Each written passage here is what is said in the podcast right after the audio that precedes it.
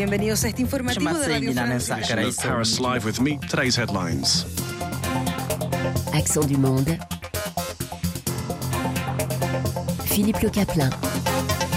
Bonsoir et bienvenue dans Accent du Monde, l'actualité vue par les rédactions en langues étrangères de RFI, au nom desquelles je vous présente les meilleurs vœux pour une belle année, qu'elle soit la plus heureuse et la plus paisible qui soit. Bonne année, Hermine Roumilac de la rédaction chinoise. Pour euh, encore une fois nous parler de l'épidémie de coronavirus en Chine. Pour la rédaction vietnamienne, Tranatran.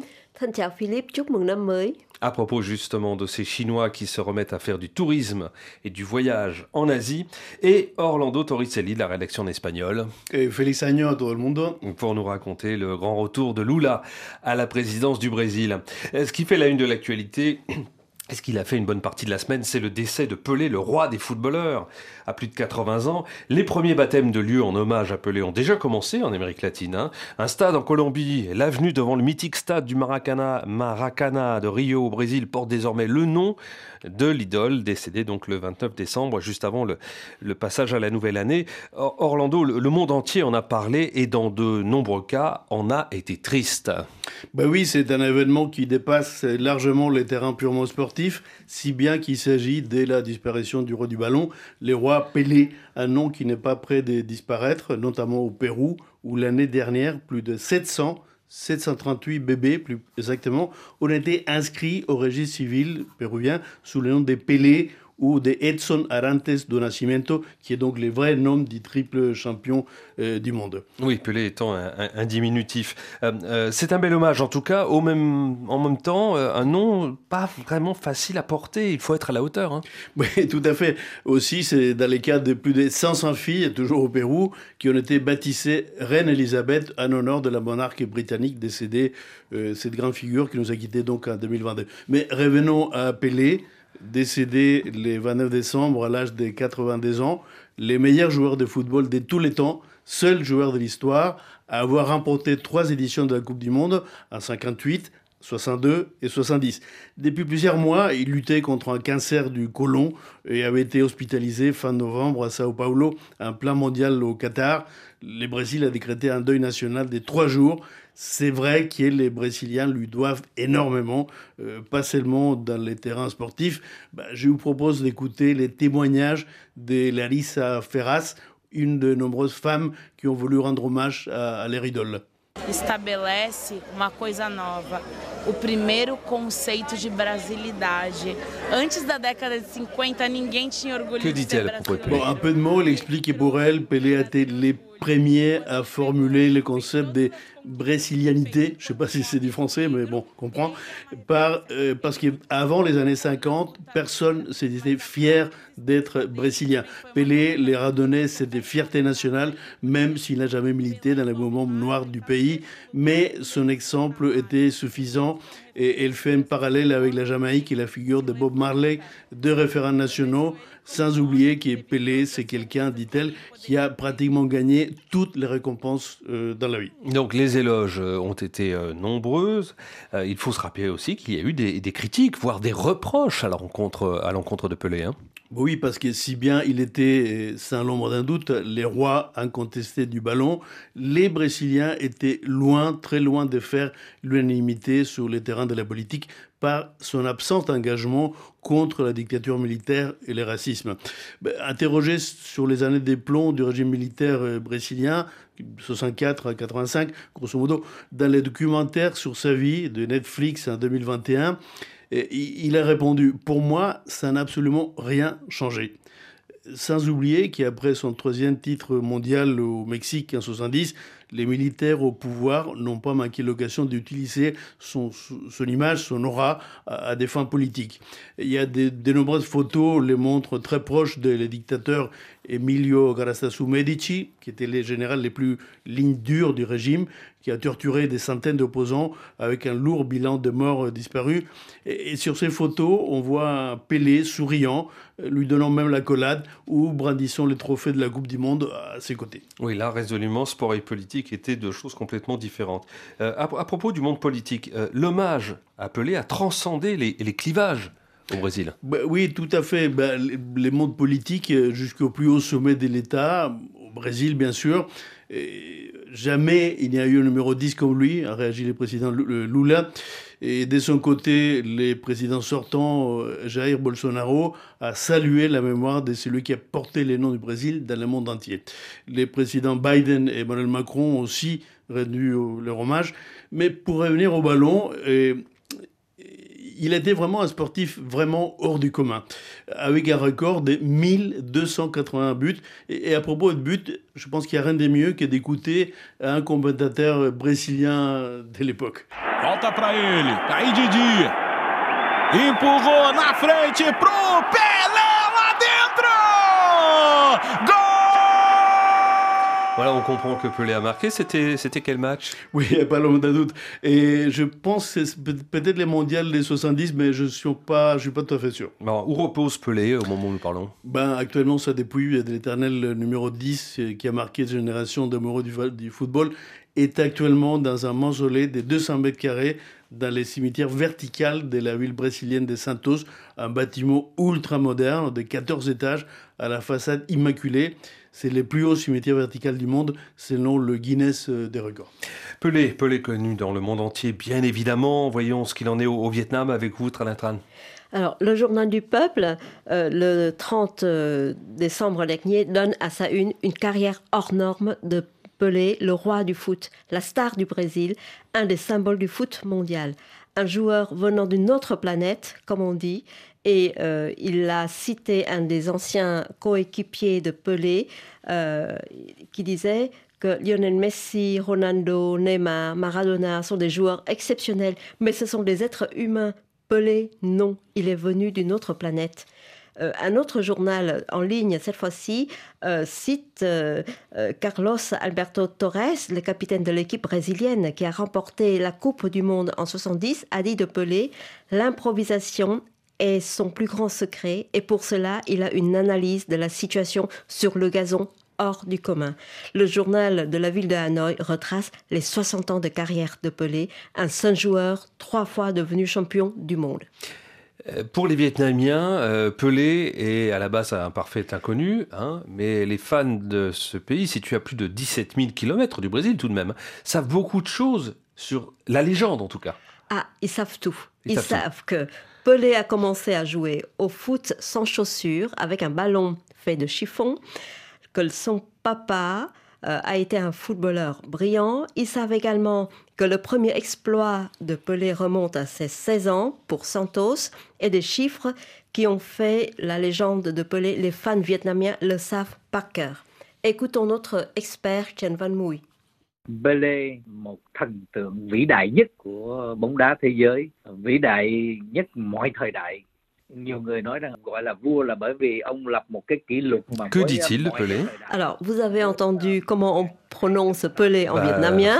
Pelé est le plus grand footballeur de tous les temps, car c'est le seul qui détient le record de plus de 1200 buts en plus de 1300 matchs sous les couleurs de son club Santos. Puis, on ne peut pas oublier la finale de la Coupe du Monde en 70 quelle équipe, quel match Alors, Pelé est un roi sans, héritier. Euh, pour quelle raison? Bah, euh, Avec une connaissance très limitée sur la question, je ne me risque pas de vous répondre. Cependant, je vous propose d'écouter encore notre expert Chen Van Mui.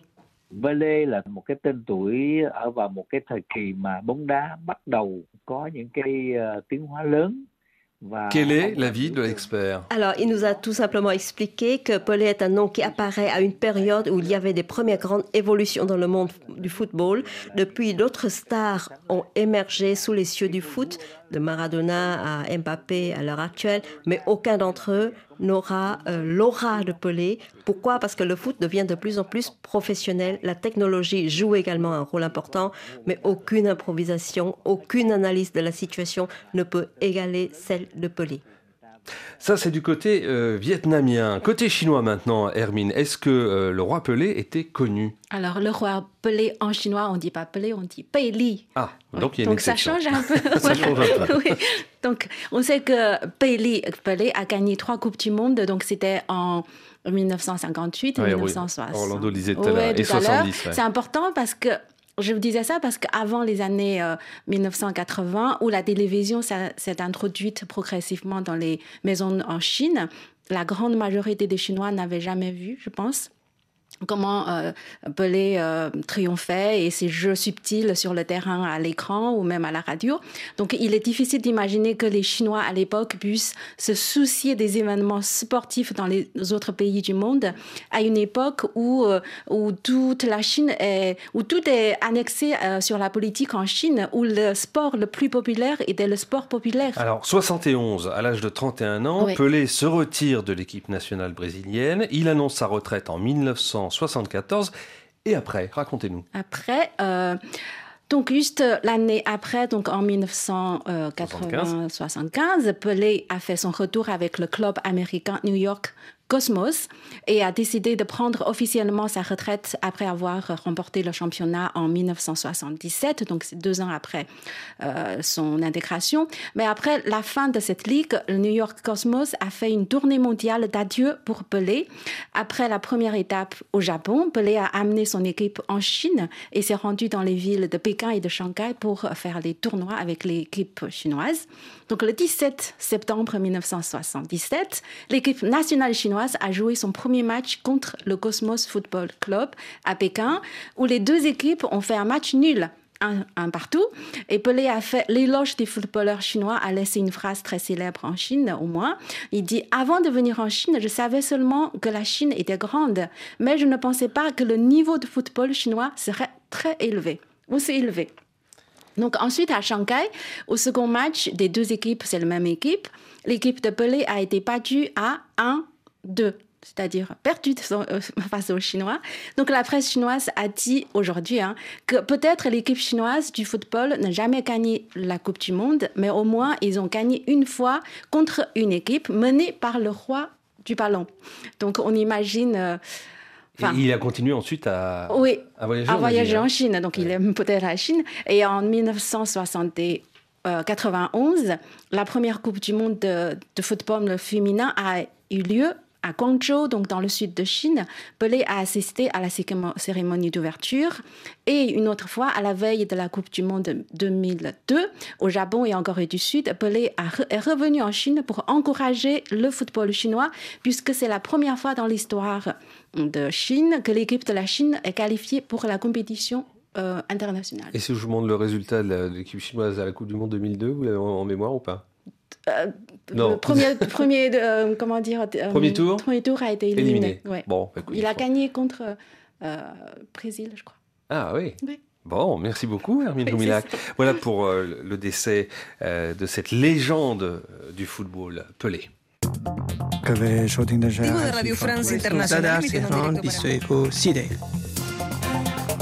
Accent du monde.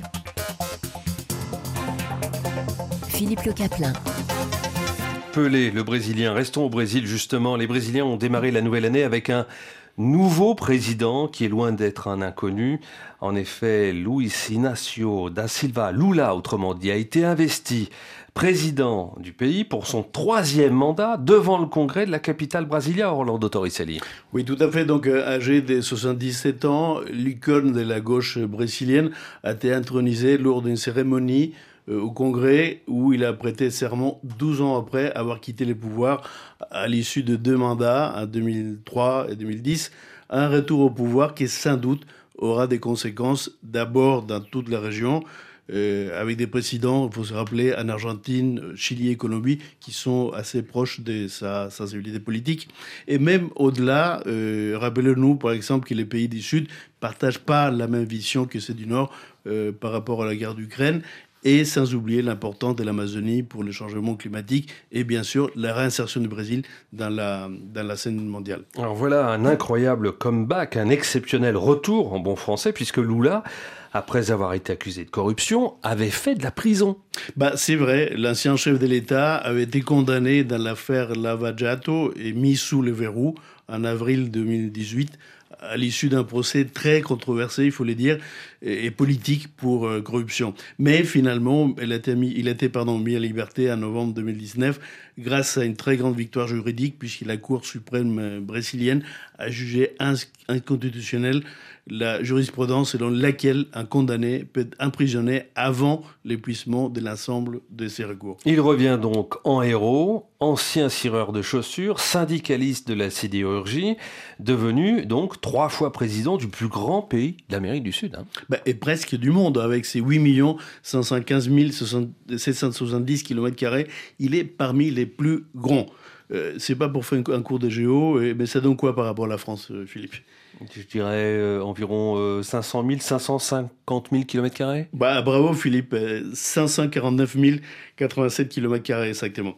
Bah, en tout cas pour le Brésil, donc c'est un pays de 214 millions d'habitants, qui un grand parti est sorti dans les rues pour fêter la victoire de leur candidat élu d'une très courte tête en tout cas, il avait beaucoup de monde pour saluer son retour. Des dizaines de milliers de partisans portaient les couleurs du PT, les partis des travailleurs, et ils ont fait une aide d'honneur à la décapotable présidentielle dans sa route au Congrès où il a été intronisé avec son vice-président des droites, Geraldo Alquin. Un vice président de droite alors que Lula est un, homme de gauche. Oui, tout à fait. C'est une alliance qui peut paraître euh, contre nature, mais euh, qui pourrait s'avérer essentielle dans l'avenir. Il faut se rappeler, comme, euh, on disait, que Lula, il a gagné de justesse cette élection présidentielle avec à peine 50,9% des voix. Et Geraldo Alckmin a même affronté Lula au second tour de la présidentielle de 2006 il a été donc un de ses adversaires politiques. Il a également été gouverneur de l'État de Sao Paulo pendant 13 ans, sous les couleurs de la droite brésilienne. Mais c'est précisément la présence de figures du centre-droite à la vice-présidence qui a permis à Lula de séduire l'électorat modéré, les classes moyennes et les marchés financiers, normalement assez réticents à l'idée de, voter à gauche. Et donc d'arriver au pouvoir. Absolument, mais c'est une alliance qui n'a rien de surprenant, puisque lors de ses précédents mandats, rappelons-nous, Lula, il avait également fait des alliances avec des députés de la droite pour pouvoir gouverner. Il faut dire que c'est un négociateur chevronné et très habile tacticien. Il faut se rappeler que celui-ci, c'est son troisième mandat. Il a donc euh, de la bouteille. Passation de pouvoir donc il y a de cela quelques jours. Euh, qu'est devenu, que devient son prédécesseur? Bah, Bolsonaro, le chef de l'État sortant, Jair Bolsonaro, il a quitté le Brésil des jours avant la fin de son mandat pour aller aux États-Unis. Donc il n'a pas remis l'écharpe présidentielle à son successeur, comme le veut la tradition démocratique. C'est une situation inédite en 35 ans et qui constitue un geste assez lourd de signification. Les militants d'extrême droite ne reconnaissent toujours pas la victoire de Lula, donc il va lui falloir beaucoup, beaucoup de doigté pour gérer un pays euh, si divisé. Ben, justement, c'est ce qui nous a expliqué euh, à la radio Christophe Ventura, un chercheur associé de Aliris. Lula dijo que no, no quiere un Brasil fracturado, pero precisamente es el tema. Los seguidores de Bolsonaro estaban con... Dans cette interview accordée à, à RFI, que dit ce chercheur de l'Institut des relations internationales et stratégiques? Ben donc Ventura, il explique que Lula, il a insisté, il a beaucoup insisté sur le fait qu'il ne veut pas euh, d'un pays fracturé, mais justement, c'est les sujets, parce que les sympathisants de Bolsonaro, ils multiplient les commentaires sur les réseaux sociaux sur le fait que le Brésil est retombé dans les griffes euh, des communistes. Les principaux défis, dit-il, sera de gouverner un pays où les bolsonaristas ont beaucoup progressé, la droite et même l'extrême droite ont une position très forte au Congrès et dans les États. Et c'est pas parce que le nouveau président vient de démarrer son mandat que le bolsonarisme a disparu. Il a une fragmentation très forte dans le pays et cela va continuer à, beaucoup, à peser beaucoup dans la vie euh, politique brésilienne. Donc un, troisième mandat à, suivre de près, bien évidemment. Hein. Sur RFI, naturellement. Bah, sur les antennes de RFI, y compris euh, celle de, de, la rédaction en espagnol à laquelle vous appartenez, Orlando Torricelli. La Chine est sortie de sa politique zéro Covid, mais est-ce une bonne chose dans la mesure où l'épidémie est de retour aussi sec? L'inquiétude euh, euh, revient jusqu'en Europe, euh, puisque par exemple la France et l'Allemagne demandent un test, désormais un test aux voyageurs en provenance de Chine. Hermine euh, de la rédaction chinoise, qu'est-ce qui s'est passé? Oui, avant de retourner, euh, de parler de politique de restriction des, autres pays, je voudrais parler euh, un petit peu de politique zéro Covid. donc, politique zéro Covid, c'est a, été décidé directement et contrôlé directement par le président chinois. Il consistait en gros à vouloir irradier le coronavirus. Éradiquer. Éradiquer, pardon éradiquer euh, le coronavirus en utilisant tous les moyens de contrôle quand les autres pays ont choisi de passer progressivement au mode de vivre avec le, virus. Mais il est impossible de faire euh, disparaître un virus. On ne peut pas fermer non plus un pays comme ça à l'infini. Donc les gens n'en pouvaient plus. Euh, donc il y a eu en novembre une vague de contestation qui demandait plus de liberté et moins de restrictions. C'était donc le plus grand mouvement politique d'une ampleur nationale depuis le massacre de la place en 1989. Donc, il a été baptisé euh, en le mouvement de papier A4 pour le fait que les gens montraient euh, une papier A4 blanc. Euh, rien n'est écrit, mais tout est dit. C'est-à-dire, je ne peux pas exprimer ce qu'il veut, mais je vais parler. Mhm. Et en plus, pour la première fois, les slogans ont été entendus dans la rue de Shanghai. On les écoute. Oui.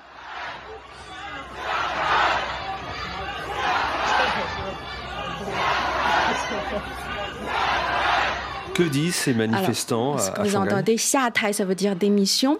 Donc là, ils, demandent la démission du président Xi Jinping et euh, ils demandaient aussi euh, que le Parti communiste quitte le pouvoir.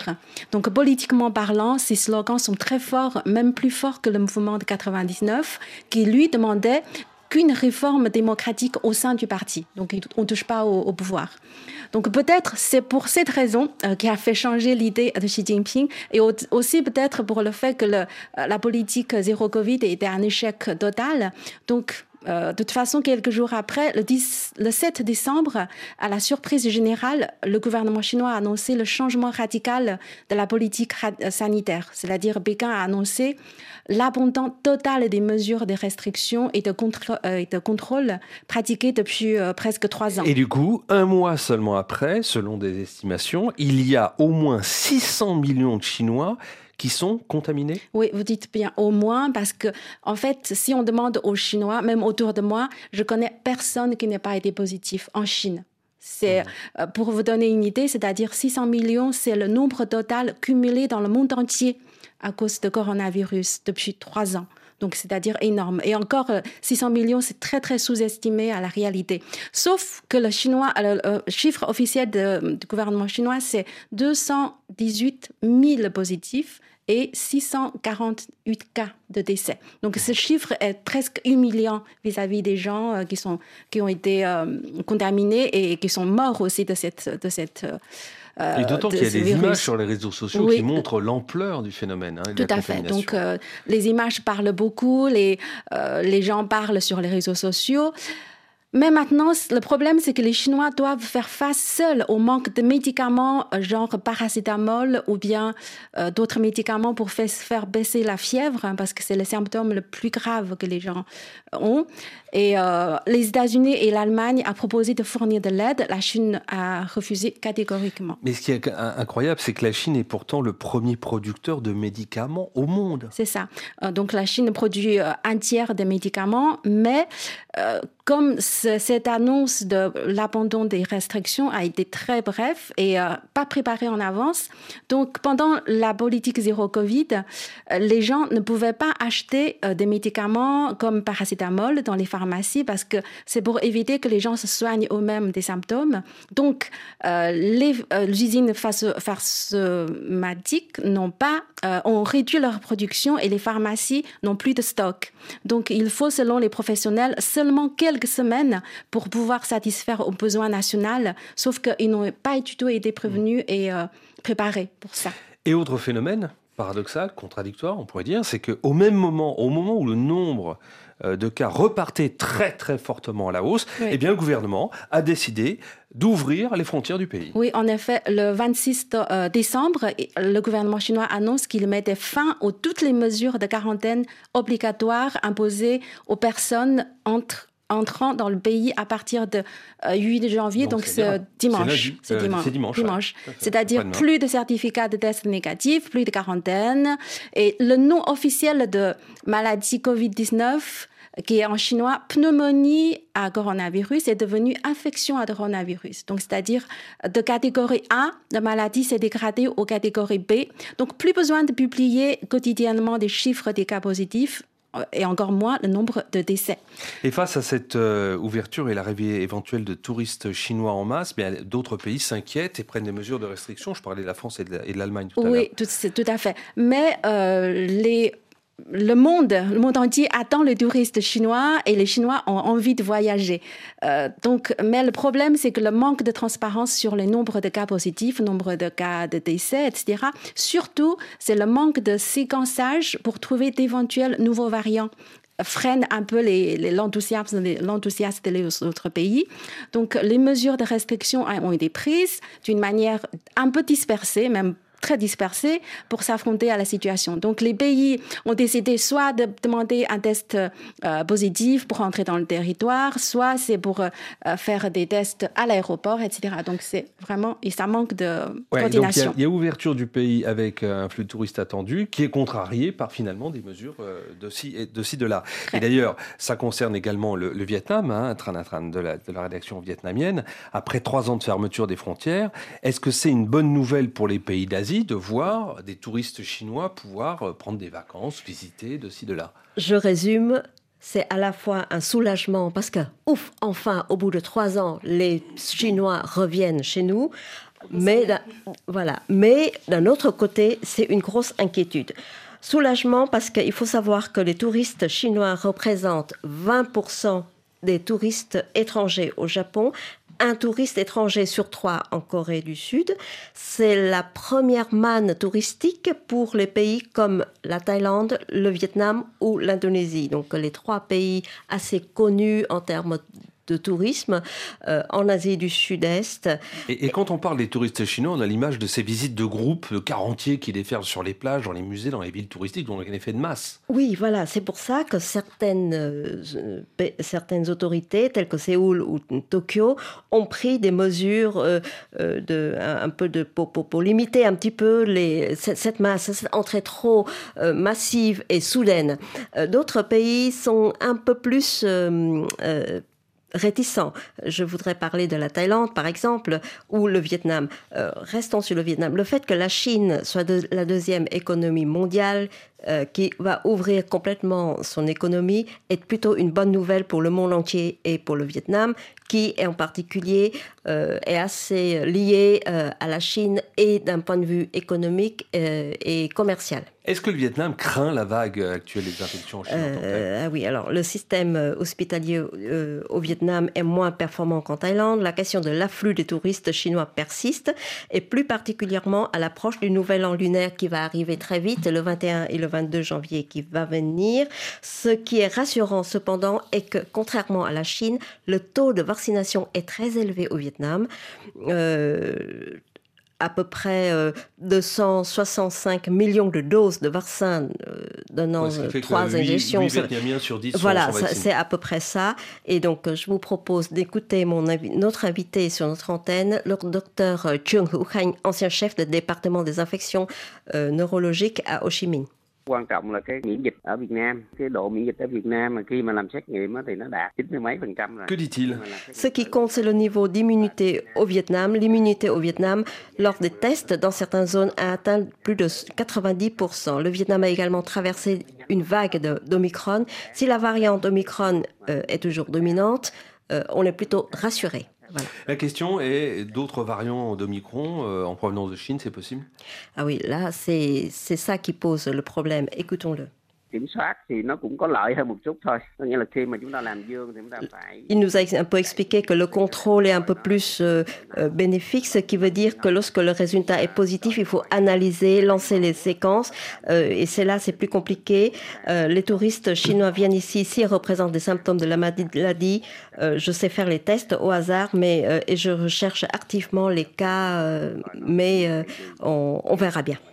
Donc on voit que tout le monde est mobilisé et observe de très près ce qui se passe actuellement euh, en Chine ou que ce soit dans, euh, dans le monde, que ce soit en, Europe, en Asie ou dans les Amériques. C'était Accent du Monde à retrouver bien évidemment sur le site internet de Radio France Internationale.